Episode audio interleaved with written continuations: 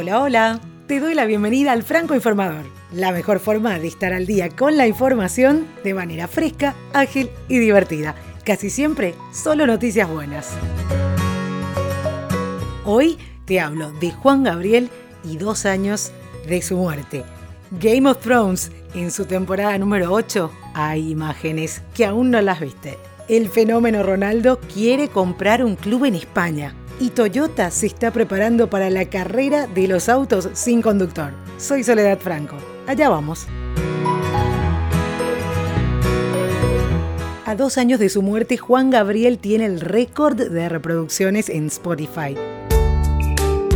Spotify anunció que Juan Gabriel mantiene este récord como el artista mexicano más escuchado en la plataforma. Este 28 de agosto se cumplen dos años de la muerte de El Divo de Juárez, pero su música sigue vigente. Spotify anunció que es el artista más escuchado al día en México, ya que con 7 millones sostiene el récord del mayor número de reproducciones en un día para un artista mexicano. Además, la plataforma anunció que el catálogo de canciones de Juan Gabriel se ha reproducido en Spotify más de mil millones de veces. ¿Cuáles son las canciones más escuchadas del Divo de Juárez? En el puesto número 3, Hasta que te conocí, con 24 millones de reproducciones. En el puesto número 2, Querida, con 38 millones de reproducciones. Y en el puesto número 1, Abrázame muy fuerte, con 43 millones de reproducciones.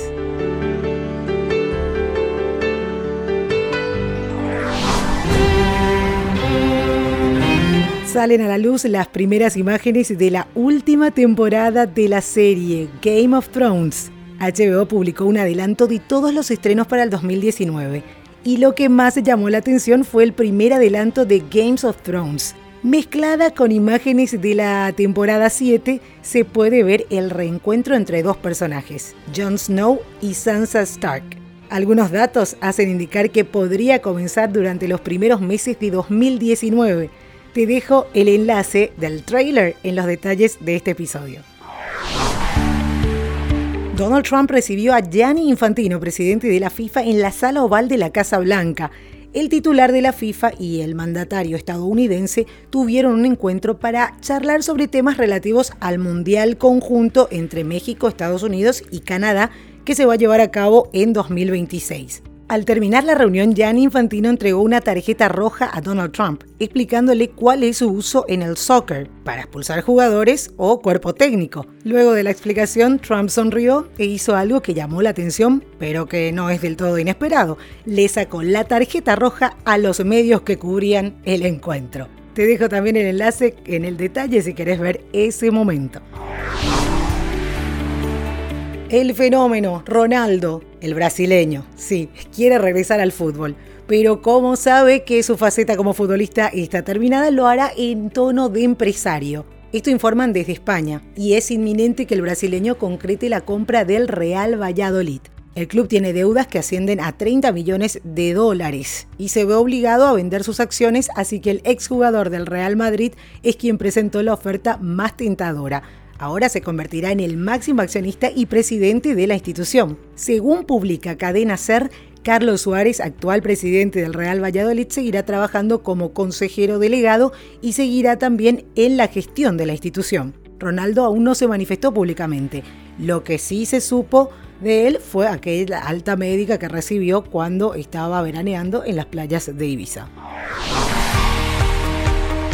Y si la montaña no viene a Mahoma, Mahoma va a la montaña. Esto lo tomaron en cuenta en el equipo de social media de la New York Public Library, quienes con vistas a modernizar lo que sería una biblioteca clásica decidieron llevar a la red social de moda, Instagram, obras literarias clásicas de todos los tiempos, aprovechando las posibilidades que nos ofrece en este caso Instagram Stories. ¿Cómo funciona? En el perfil de Instagram de la New York Public Library, arroba NYPL, están las stories destacadas y en ellas se puede ver dividido en dos partes el libro Alicia en el País de las Maravillas. Es cuestión de ir a la primera parte y dejar pasar la historia manteniendo el pulgar en la esquina inferior derecha como nos indica en la propia fotografía. Te recomiendo que te pegues una vuelta por el perfil y veas cómo funciona. Y Toyota se está preparando para la carrera en el mundo de los autos sin conductor. Estas intenciones han visto la luz gracias a una inversión de 500 millones en el gigante Uber, según informa Reuters. Uber quiere combinar su paquete de hardware de conducción autónoma con la suite de tecnología avanzada de asistencia al conductor de Toyota Guardian, que tiene características como carril activo para mantener la asistencia y control de crucero adaptativo, pero que actualmente aún no ofrece una verdadera capacidad de conducción autónoma. El programa de autos sin conductor de Uber sufrió grandes contratiempos cuando uno de sus vehículos de prueba golpeó y mató a un peatón en Arizona en marzo de este año. Ese evento y la investigación posterior fueron la causa de que la compañía prácticamente paralizase su programa de desarrollo, por lo que esta innovación es la primera señal externa de que aún puede haber vida en ella. Por lo que esta inversión es la primera señal externa de que el proyecto continuaría. Toyota y Uber construirán esta tecnología en minivans Siena a partir de 2021. Te dejo también un enlace en los detalles. Y hoy tuve la oportunidad de charlar con Melvin Rivera Velázquez. Es un experto en marketing de contenidos y podcasting, productor de podcasts y vlogs, mentor y conferencista. Comenzó en la radio como locutor y posteriormente fue gerente de una emisora. Luego se movió al asesoramiento y capacitación de marketing estratégico y publicaciones a nivel mundial. En la actualidad se dedica a aconsejar y a formar emprendedores y profesionales que quieren utilizar los podcasts en una estrategia de marketing de contenidos. Así que aproveché para consultarle sobre cuatro puntos específicos del podcasting que te pueden interesar. ¿Qué es un podcast? Cómo afecta al mundo publicitario, cómo se puede utilizar el podcasting en una empresa y cómo se incorporan los podcasts a los altavoces inteligentes. Esto me dijo. Un podcast lo describen de diferentes maneras. Gente que dicen que es radio bajo demanda. Para mí un podcast es un audio que nos da la misma experiencia que una emisora de radio, pero es bajo demanda uno lo escucha cuando quiere, donde quiere y como quiere. Esa es la gran diferencia. Segundo, el otro elemento clave del podcast es que se tocan muchos temas nichos que normalmente no, no están disponibles en otros medios. Alguna gente los han clasificado como los blogs de esta época, que se escucha cuando se hace otra cosa, a diferencia de la lectura y del video, que tenemos que sentarnos, tenemos que concentrarnos, no podemos ver un video o leer un libro haciendo otras cosas. Las características de las nuevas generaciones que nacieron con la tecnología digital en la mano, la manera en que ellos ven al mundo, la manera en que ellos deciden sus compras, que ya no es sencillamente escuchando un mensaje que le demos diciéndole, estos son los beneficios del producto. Ellos no se convencen, ellos tienen que creer en la empresa, tienen que creer en la transparencia de la empresa y en los valores de la empresa. Entonces ellos escuchan a la empresa.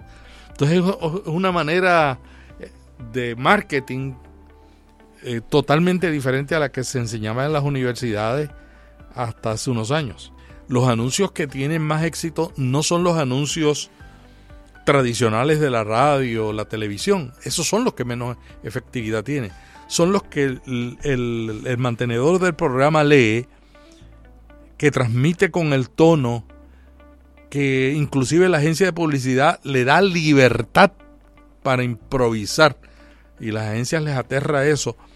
Pero están aprendiendo que el podcasting la figura clave es el mantenedor, porque el mantenedor se mete en, los, en los oídos de la persona, se mete en el cerebro. Es una experiencia diferente a escuchar en el coche o a escuchar en, en la casa a través de un altavoz. Y yo creo que ese elemento de cómo se escucha, cuando nosotros empezamos a entenderlo, se transforma la manera en que nosotros comunicamos a través del podcasting. Mira, yo eh, colaboro con una organización como asesor que tiene 300 empleados en América Latina, prácticamente en todos los países de América Latina. Y ellos crean un podcast, y yo soy el asesor del podcast. Y es un, un podcast que sustituye los antiguos boletines que las compañías cuando tenían muchos empleados, particularmente las internacionales, pero también las nacionales, ¿no? Ellos querían mantener una comunicación uniforme internamente con todo su personal, muchas veces para darle a conocer los nuevos productos, muchas veces para complementar los entrenamientos, muchas veces para comunicar las políticas, las reglas, los procedimientos. Pues esa empresa que yo asesoro lo está haciendo. Bueno, Alexa eh, y, Google Home van a eventualmente van a entrar eh, al mercado. Alexa ya está eh, anunciaron que para finales de este año Google ya está en español pero una cosa que nosotros tenemos que entender es que la inteligencia artificial son computadoras. O sea, los altavoces inteligentes son computadoras que aprenden de la manera en que nosotros le hablamos y nos dan la información de acuerdo a lo que nosotros le pedimos más frecuentemente. Entonces el gran reto de los altavoces número uno es que estén disponibles. Eh, Google Home está disponible, pero todavía tengo muchísimos amigos que piden su emisora de radio o su podcast favorito y, Google no se los trae. Entonces yo creo que va a ser un proceso, eh, pero viene. Espero que te haya gustado el episodio de hoy. Si fue así, déjame tu comentario en cualquiera de las plataformas en las que estés escuchando este podcast. Y si no te gustó, también déjame tu comentario. Podés escuchar a Melvin Rivera Velázquez en sus dos podcasts, Vía Podcast y Notipod Hoy. Te recomiendo porque están muy buenos si quieres saber más sobre el apasionante mundo del podcasting. Y nos volveremos a encontrar en la próxima emisión.